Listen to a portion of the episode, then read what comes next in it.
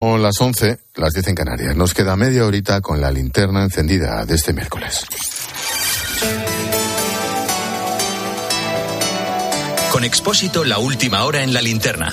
Cope, estar informado. Un día en el que hemos seguido conociendo rebajas de condenas gracias a la ley del solo sí es sí. Ya son más de 460 los delincuentes que se han beneficiado del texto que ahora quiere reformar el PSOE con el rechazo de sus socios de Podemos, con la ministra Irene Montero a la cabeza. Por eso el gobierno necesitará el apoyo del Partido Popular con el que se niega a sentarse a negociar. En esta linterna hemos hablado con la secretaria general de los populares, Cuca Gamarra, que directamente del debate del Congreso se ha venido para acá, ha llegado por los pelos. Nos ha contado cuál será el sentido del voto del Grupo Popular cuando esta reforma de la ley del sí es sí llegue al Pleno daremos el ok para que se inicie esa, esa, esa tramitación y apoyaremos aquello que signifique volver a restaurar las penas que había antes de la entrada en vigor de esta ley. Porque evidentemente aquí solo hay una prioridad, ¿no? Y la prioridad es intentar rectificar lo que se ha hecho mal para que los delincuentes sexuales no puedan acogerse a ello y las mujeres se vean eh, protegidas, ¿no? Según la número dos del Partido Popular, Cuca Gamarra, el PSOE solo ha movido ficha en este sentido, la reforma de su propia ley cuando ha visto el resultado de las encuestas. Por eso dice que la coalición solo se romperá si a los dos socios les interesa electoralmente al gobierno de coalición lo que le, mueve es el interés particular ¿no? y no el interés general. Y si en un momento determinado consideran que les beneficia ir separados a las generales, romperán. De hecho, cuando estamos eh, escuchando estos últimos días al presidente del gobierno hablar de mm, yo eh, me empeño en resolver las cuestiones, eh, si no es porque las encuestas están dándole un desgaste, yo creo que no estaría moviendo ni medio dedo, ¿no? Pero eso es una cuestión de fondo. Si no hubiera elecciones en mayo, y no digo las de final de año, las generales, si no hubiera elecciones en mayo y los varones estuvieran blue, ¿se habría reformado esta ley a estas alturas? En cuanto a la moción de censura que anuncia Vox, presumiblemente ha invitado como candidato a Ramón Tamames, la número dos del Partido Popular asegura que no votarán en contra, pero que tampoco pueden apoyarla al final favorece a Sánchez. Creemos que es mucho mejor no estar en esa línea, sino ir trabajando de cara a unas elecciones y que sean los españoles los que en las próximas elecciones lleven a cabo su moción de censura. ¿Qué va a votar el PP en esa moción de censura si llega y el candidato está más? Bueno, en primer lugar habrá que ver si se llega, ¿no? Pero bueno, lo que no haremos será votar en contra. O sea, tampoco lo van a apoyar, no votarán en contra, luego todo pinta, si es que llega, pues que se, se abstendrían. Bueno, la entrevista por cierto, la puedes volver a escuchar y ver en cope.es. El Congreso será el escenario mañana del examen final de la Ley de Bienestar Animal que se va a debatir en pleno. La norma ha abierto una brecha entre PSOE y Podemos. Los morados han maniobrado con Esquerra, Bildu y Más País para proteger a los perros de caza.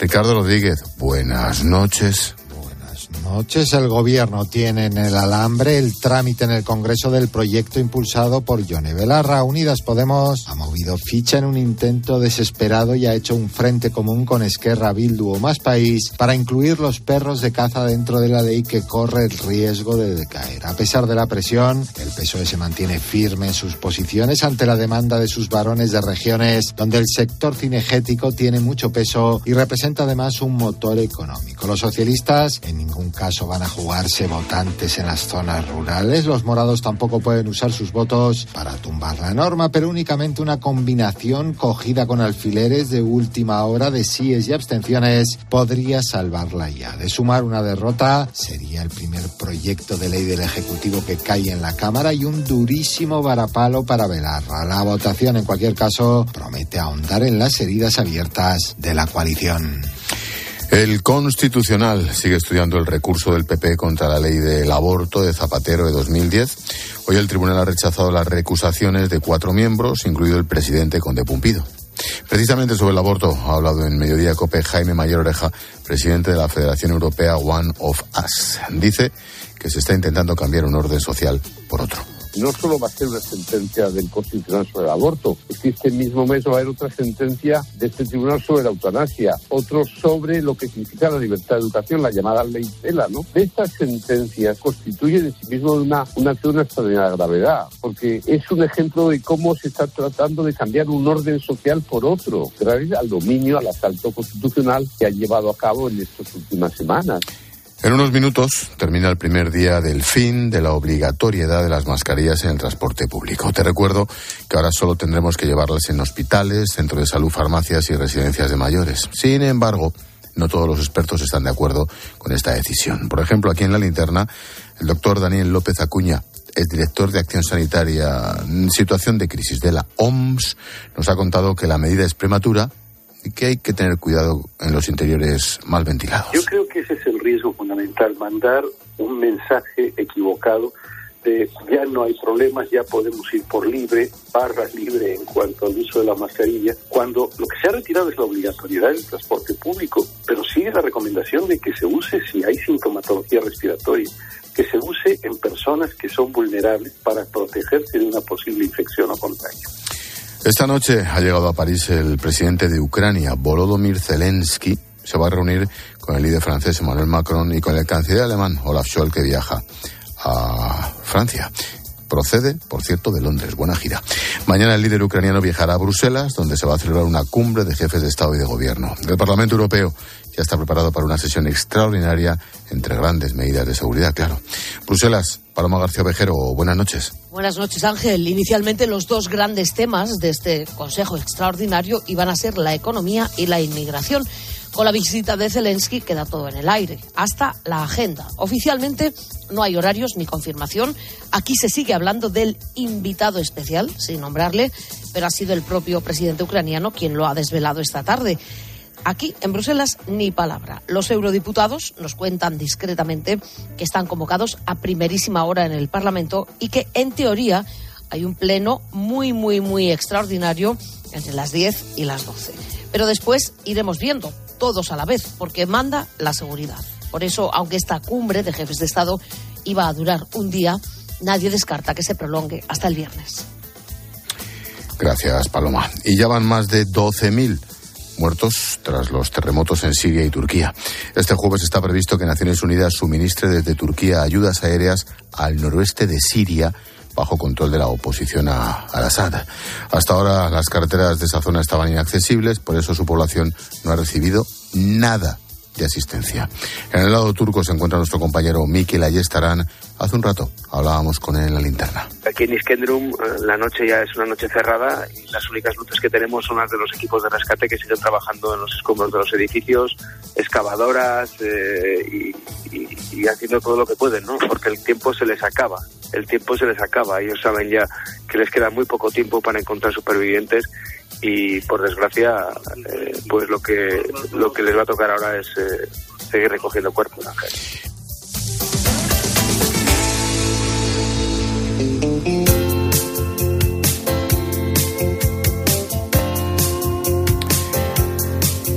La selva del Amazonas es el bosque tropical más extenso del mundo, cuenta con cerca de 7 millones de kilómetros cuadrados, repletos de fauna, flora.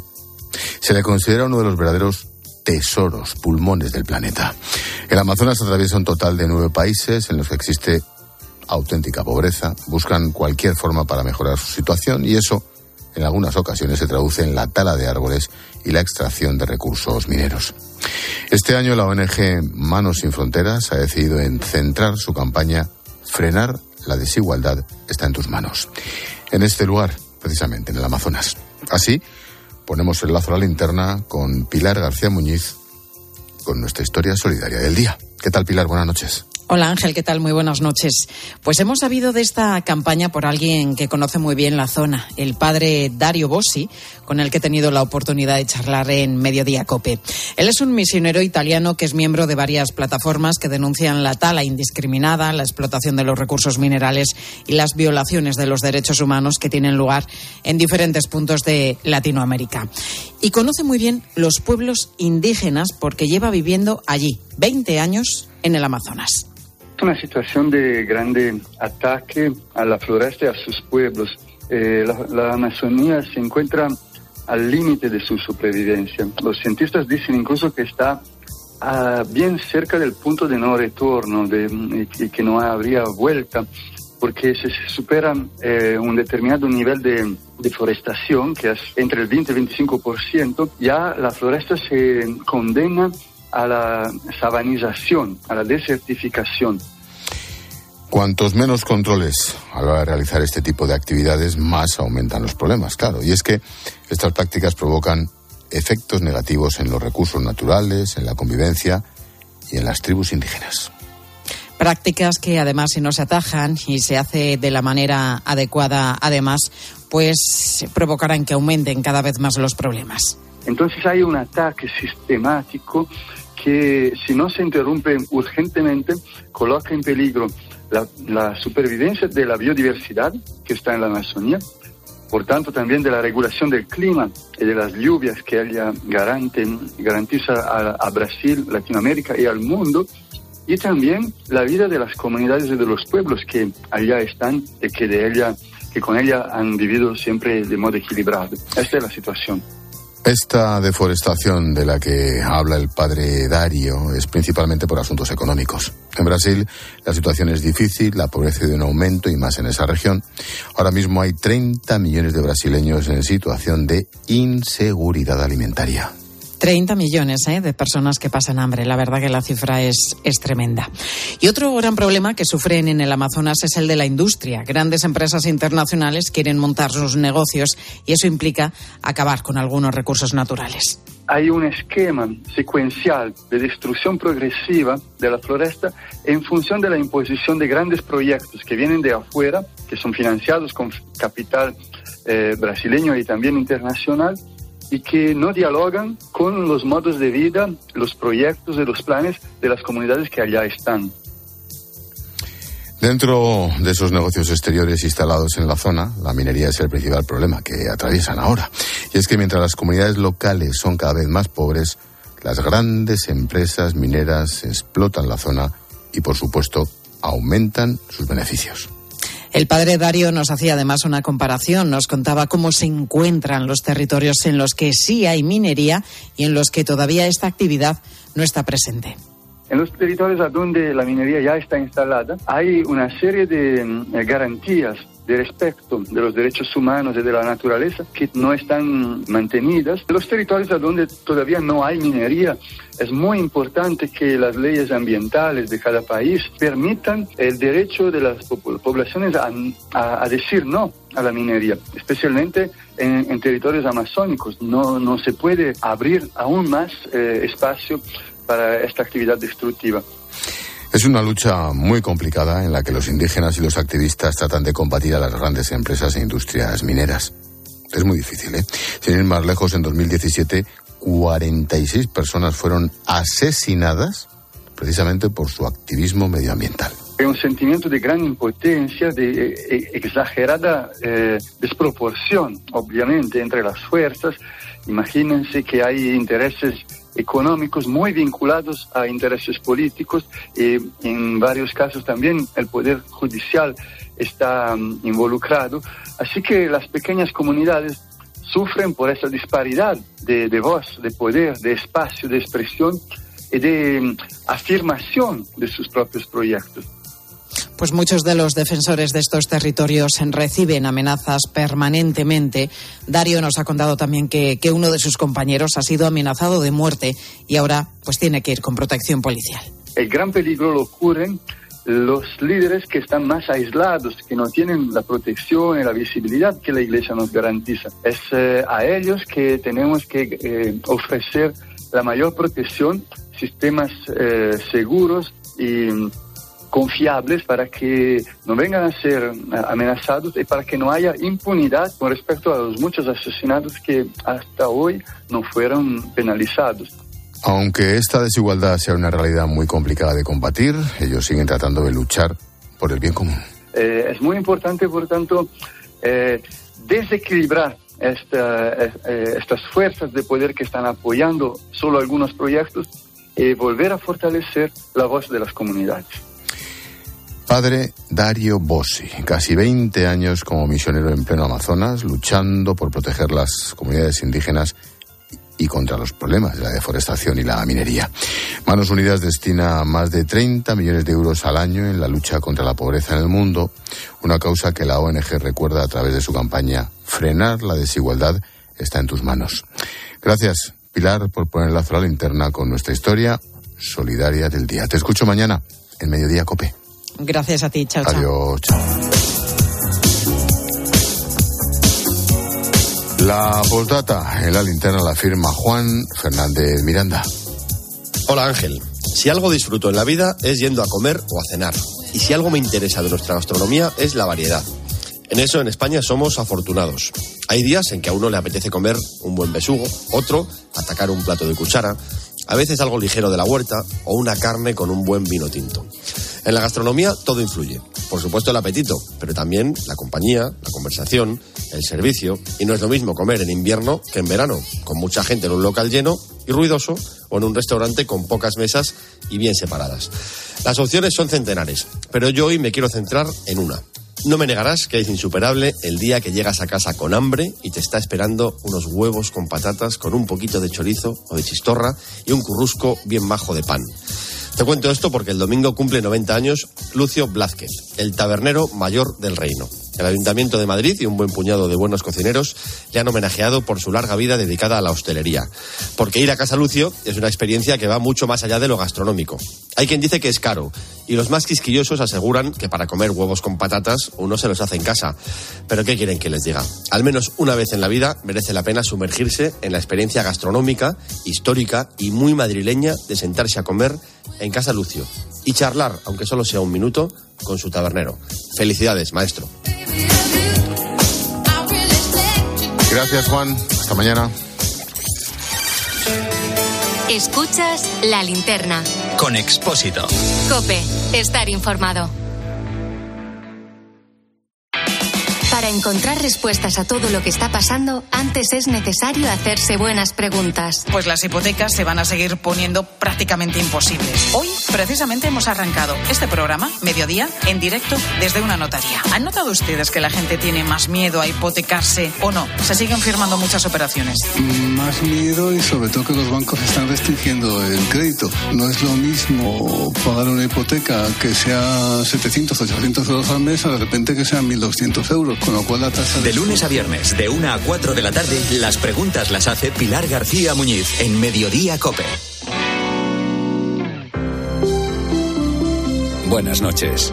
En el sorteo del Eurojackpot de ayer, la combinación ganadora ha sido 10, 15, 25, 37 y 46.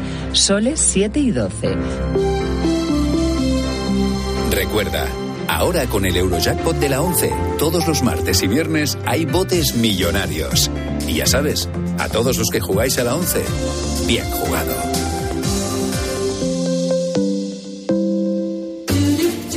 Expósito. La linterna. Cope, estar informado. Como cada día te resumimos a través de los sonidos de Cope, las noticias y las voces que han marcado la jornada y para ello Israel Remuñán. ¿Qué tal, Expósito? ¿Cómo estás? ¿Qué pasa? Bueno, seguimos muy pendientes de la situación en Turquía y Siria. Allí ya hay equipos españoles salvando vidas, pero las cifras asustan. Más de 12.000 muertos.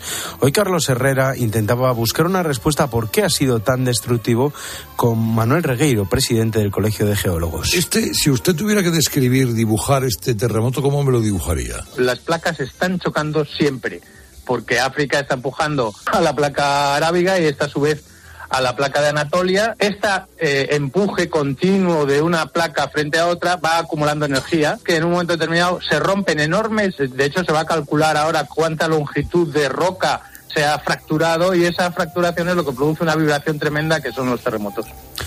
Y por los micrófonos de esta linterna hablaba hace unos minutos Cuca Gamarra, secretaria general y portavoz del PP en el Congreso. Hablaba sobre muchos temas, pero me quedo con uno, sobre la reforma de la ley del solo sí es sí Y ya lo decías tú con Herrera esta mañana, y Gamarra también lo repetía. Que hay unos efectos que no tienen ya una posible solución. La realidad es que vamos a seguir viviendo las revisiones de condenas y las bajadas de condenas y también que muchos delincuentes sexuales vayan a salir de la cárcel porque se eh, reducen sus, sus condenas. Porque hasta que no entre en vigor esa ley, pues no se podrá aplicar y además solo se podrá aplicar a los delitos que se cometan a partir de ese momento. Claro, a partir de ese momento son los delitos que se cometan. Los que se han cometido antes se siguen beneficiando de esta ley que es favorable para ellos. Pero ha habido más cosas. Se pasaba por esta linterna Jaime Rocha, ex agente del CNI. Escribe Alta Traición, lo edita Doble Identidad. Tú haces el prólogo de un libro en el que hablas sobre este cuerpo de inteligencia del Estado. Lo más difícil es contar la verdad hasta donde hayas podido. Pues mira, no me ha resultado difícil porque el inicio de toda esta aventura literaria era porque quería dejar un testimonio a mi familia. O sea que yo lo que estaba escribiendo en realidad era no era una novela para publicar, era una novela para que mi familia cuando fuera pues tuviera el testimonio de las cosas que yo hacía cuando estaba en el servicio. Joder, imagínate, imagínate la familia sin enterarse de nada y resulta que papá está en Libia buscando a Gaddafi, que fue una de sus misiones. Claro, imagínate. Impresionante. ya sé que mi padre no hace eso porque está en la floristería, o sea. que- No, no, no. Ya sé que el no mío. sé, Cada uno a lo suyo, cada uno a lo suyo. Bueno, y hoy es el primer día en el que la mascarilla ya no es obligatoria en el transporte público. Hemos puesto el foco en este tema y también hemos conocido historias como la de Osvaldo. Él decidió montar una empresa de mascarillas justo antes de empezar la pandemia, cuando la cosa se empezaba a poner complicada en China. Llegó a 85 empleados y, ojo, ahora se han reinventado. Claro, el problema de los autónomos buenos es que no hacen más que reinventaros. ¿Ahora qué? Eh, a ver, nosotros hemos llegado a tener unos 85 personas más o menos en plantillas. Eh, a día de hoy eh, se sigue produciendo. Eh, tenemos la plantilla se ha reducido muchísimo, pero sí que es verdad que ahora nos hemos reinventado. Hemos intentado seguir trabajando con todo el equipo eh, de fabricación de mascarillas en un nuevo proyecto, en neoplástico, para reciclar plástico. Qué bueno, ¿eh? Sí, reciclar plástico, ¿eh? Interesantísimo, interesantísimo. Se han reciclado y mantienen a la gente. Claro, y a los 65 siguen teniendo trabajo, 35 siguen haciendo mascarillas y los otros pues con lo de los plásticos. Bueno, y en el foco, a eso de las 8 y 20 de la tarde, hablábamos de salud y del beneficio de los balnearios. Solo que Esteban Pérez Almeida, nuestro médico de cabecera, te hablaba de tantas aguas y de tantas propiedades buenas para el organismo que a mí solo se me venía a la cabeza el chiste del gran Eugenio. Vamos a empezar con las aguas cloruradas. Deseable que las personas que tengan un problema de cicatrización pues se sometan a, ellas, ¿no? También las aguas sulfatadas, que serían para problemas biliares o hepáticos. Las sulfuradas, que son las que huelen a huevo podrido. Ah, muy bien. Eh, eh, pues esas son ideales para la piel. También la que ahí tendríamos pa- para problemas de anemia, o las bicarbonatadas, que ya sería para problemas digestivos. Y oiga, digo, este balneario es bueno para el reuma. De que sí es bueno, de coño, aquí lo cogí yo. Y tanto que es bueno. Qué grande Eugenio, como en siete segundos se hace un chiste blanco Ojo, por en, completo. en el guion tenía más tipos de aguas, ¿eh? Sí, sí, sí, sí, sí, pero tuvo que cortar porque ya llevaba claro, como claro, 20. está aquí, me- Solo que las de huevo podrido, esas, yo no sé si te has bañado alguna vez, es muy desagradable. Pues no. Muy desagradable. Ni yo, me estoy, he bañado ni pienso. yo estoy muy bien de la piel por eso, pero es súper desagradable. bueno, y ahora aquí me pongo serio. Por favor, Álvaro, fuera música. Después, después de. Después de esta la- tontería que acabo de decir, de los huevos piel. podridos en mi piel, sí, sí, me pongo serio porque si no... En tu piel, no los huevos podridos en general, solo en tu piel. Sí, menos mal que lo has aclarado. Sí, pero, no, pero lo has dicho tú. Sí, sí, yo que he dicho de huevos podridos. huevos podridos que tú practicas. Dale. Bueno, es inadmisible. No puede tolerarse lo que ha pasado con Ecane Fernández en el titular de los deportes de hoy. Y nos quedan los deportes. Acaba de comenzar la segunda semifinal del Mundial de Clubes al Ali 0, Real Madrid 0, y en la final espera el Al Hilal, que ganó ayer al Flamengo. Es que esto parece un poco trabalenguas, no me mires. Pues no he dicho nada. Al Ali, al A una Hilal. vez que no digo nada, Me has mirado de reojo, te he visto. ¿de dónde es el Alilal? Yo qué sé. Vamos a ver. Es que me haces cada pregunta y yo qué ver, sé. Esto es un programa informativo. Aquí hay que venir con un poquito preparados temas. Aquí lo básico para pasar la tarde. Eso ya es superior. Tú lo sabes, Ángel. Es egipcio. Pues ya está. Qué Qué pena. Qué falta de background, de preparación, de, de profundidad, de contenido. Y de pillería, porque puedes coger un, anotártelo rápido aunque no lo sepas. No, tenía ni bajo de idea. Al Hilal. A lo mejor ha sido la carcajada de Silvia. Además, ha quedado muy solidario. Sí. Sí, sí, entre chicas, así como diciendo, en vez de decir, no, hombre, jo, jefe, que eso tal. No, no. Como diciendo, toma, perracas. Aparte, que Ahora, este ahora te, programa- ahora te lo comes. En este programa tú. pasa una cosa, que ¿Qué es es lo que que ha pensado? todos estamos de acuerdo en que nos haces bullying, pero todos nos reímos del compañero de al lado. Pues Claro, Claro, no, lo de- ha sido peor.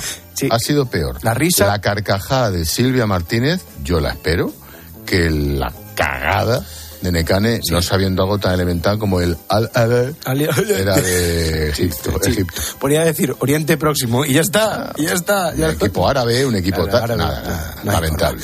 Bueno, en los deportes, hoy el tercer gol del Madrid, fíjate, se ha convertido en una reclamación de derechos, la que hacía Manolo Lama en favor de Dani Ceballos.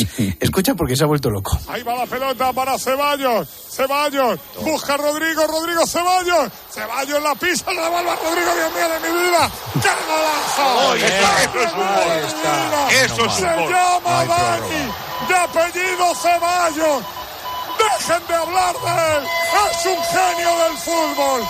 Lo que acaba de hacer Ceballos es para quitarse el sombrero. Señoras y señores, si esto que ha hecho Ceballos lo hace Messi, lo hace Mbappé, os tenemos que ir. Vaya jugada de Lo mejor. Qué grande. A mí, ¿sabes, sabes lo que me ha recordado? A cuando el angelito empieza a hablar de Ra- Don Rafael. Ah, Nadal, sí, pa- para, pues Busca para el viernes un paralelismo. De, de de- de Angelito con, Con Nadal es lo mismo. Se vuelve todavía más loco Angelito, yo creo, con Nadal, es que es superior a él eso. Bueno, y mientras llega el partido y Juanma Castaño, nos vamos con un grupazo, las Supremes, porque hace justo dos años que moría Mary Wilson, gran olvidada de las fundadoras del grupo, porque todo el protagonismo se lo llevaba Diana Ross. Aquí va nuestro homenaje. El pasabayas como a ti y a mí, claro, el protagonismo te lo llevas tú y los dos somos... Claro, clavado, clavado, negros. Los dos somos negros.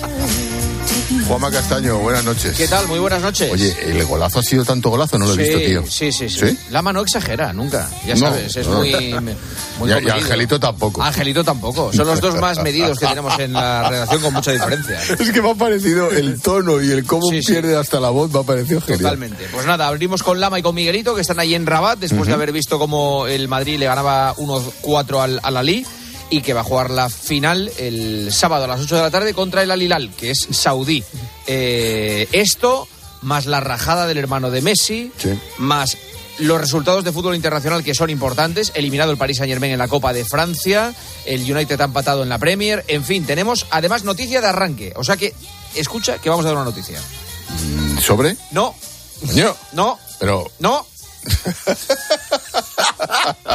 tío, pero esto no es de No, compañeros. hay que dar venga, venga que ya vas tarde. Hasta luego. Chao, guapa. Expósito. La linterna. Cope. Estar informado. Escuchas Cope. Y recuerda, la mejor experiencia y el mejor sonido solo los encuentras en cope.es y en la aplicación móvil. Descárgatela. Donde pongo el ojo, pongo la oferta. Dos gafas de marca con antirreflejantes por solo 89 euros. Infórmate en soloptical.com. ¿Y tú? ¿Por qué necesitas fluchos? Porque es tiempo de pensar en lo que te gusta, en la moda que te hace sentir vivo, chic, casual, sport. Nueva colección de otoño-invierno de Fluchos. La nueva moda que viene y la tecnología más avanzada en comodidad unidas en tus zapatos. ¿Y tú por qué necesitas fluchos? Fluchos. Comodidad absoluta. La vida siempre nos pone a prueba. Por eso en PSN Previsión Sanitaria Nacional hacemos más fáciles los momentos difíciles. Protege tu futuro y a los que más quieres con la mutua en la que confían los profesionales universitarios desde hace más de 90 años. PSN Previsión Sanitaria Nacional. Aseguramos sobre valores. Bodegas Los Llanos, la más antigua y con más tradición de Valdepeñas. En su cueva subterránea, la más grande de nuestro país, descansa el vino Pata Negra, un auténtico reserva Valdepeñas. Platos limpios cada día, sin derroche de energía. Aprovecha la selección de lavavajillas Bosch con hasta 100 euros de reembolso. Compra en tu tienda habitual en nuestra web o llámanos y te asesoramos. Bosch. Cuatro pantalones, siete camisetas, seis cazadoras. ¿Mucho para un fin de semana? Claro que no. Para este fin de semana nada es mucho. He alquilado un coche. Convierte tus fines de semana en XXL con Avis y Viajes El Corte Inglés. Te ofrecemos hasta cuatro días de alquiler de coche desde 25 euros al día, sin gastos de cancelación hasta 24 horas antes. Disfruta de viajes tan grandes como tus ganas de vivirlos. Consulta condiciones en Viajes El Corte Inglés. Ah, y otra maleta para los zapatos. ¿Buscas diversión? Bueno, a Upa Uriarte. O a Upa Herrera. Oye, eh, estoy pensando que deberíamos traer cada uno una frase de estas tipo Carlos Herrera, para estar un poco a la altura, ¿no? Digo, yo no sé, un poco de esquirla, un poco de algo. es que no, no es tan sencillo. Oye, vamos a intentarlo. Bueno, A las 10 de la mañana la tienes asegurada con Carlos Herrera en Herrera en Cope. El que se parece a Gary Grant soy yo. Ay, claro. de Ay, formas, se nos ha pasado. la elegancia, la elegancia, la, la postura. todo eso. Bueno. Escucha Herrera en Cope, de lunes a viernes de 6 a 1 del mediodía, con Carlos Herrera.